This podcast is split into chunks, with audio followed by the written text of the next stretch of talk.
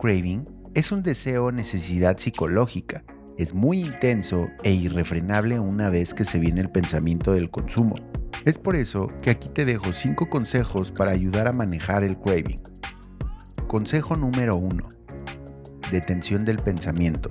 Consiste en la interrupción y modificación por medio de la sustitución de los pensamientos asociados al deseo. El paciente debe de cerrar los ojos e iniciar una verbalización con una secuencia de pensamientos negativos asociados al craving, como por ejemplo, me siento horrible, me voy a morir si no uso droga, no puedo dormir si no me fumo un porro en la noche. Mientras proceden estos pensamientos, debes de aprender a gritar alto.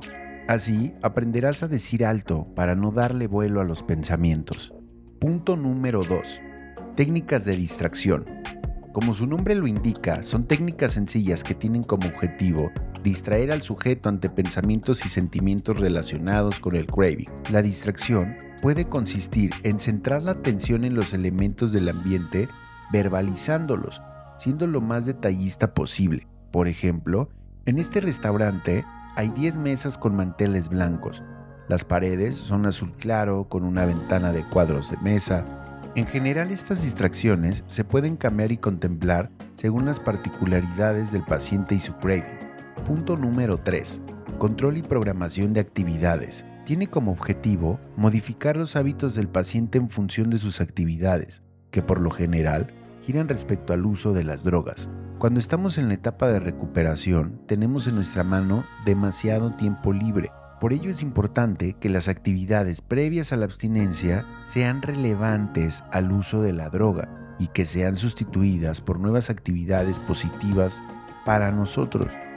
Punto número 4. Entrenamiento en relajación.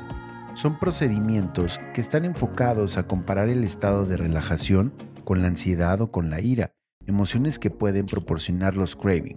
Por medio del entrenamiento de diferentes técnicas, es fundamental que aprendamos a manejar y a enfrentar situaciones de ansiedad o ira que esto nos pueden causar llegar al consumo. Entre las diferentes técnicas está meditación, respiración profunda, masaje relajante, caminar, hacer ejercicio, entre otras. Punto número 5. Técnica de imaginación. Son técnicas en las cuales el paciente modifica sus pensamientos utilizando la imaginación esta técnica puede modificarse efectivamente con otras técnicas para incrementar la posibilidad de éxito en otros aspectos del entrenamiento.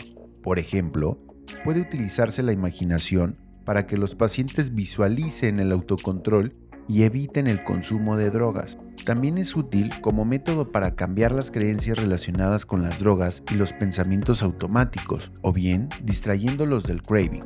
A su vez, también puede ser utilizado como método para cambiar las creencias y los pensamientos relacionados con las drogas. Conoce nuestra línea de apoyo. En BIN queremos asegurarnos de fomentar la prevención y el tratamiento de las adicciones y la salud mental.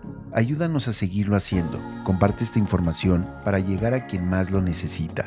Aprende más sobre nosotros en nuestras páginas oficiales. Estamos en Facebook como BIN Centro de Adicciones y Salud Mental Cushale Abundancia, Centro de Transformación y Salud Mental.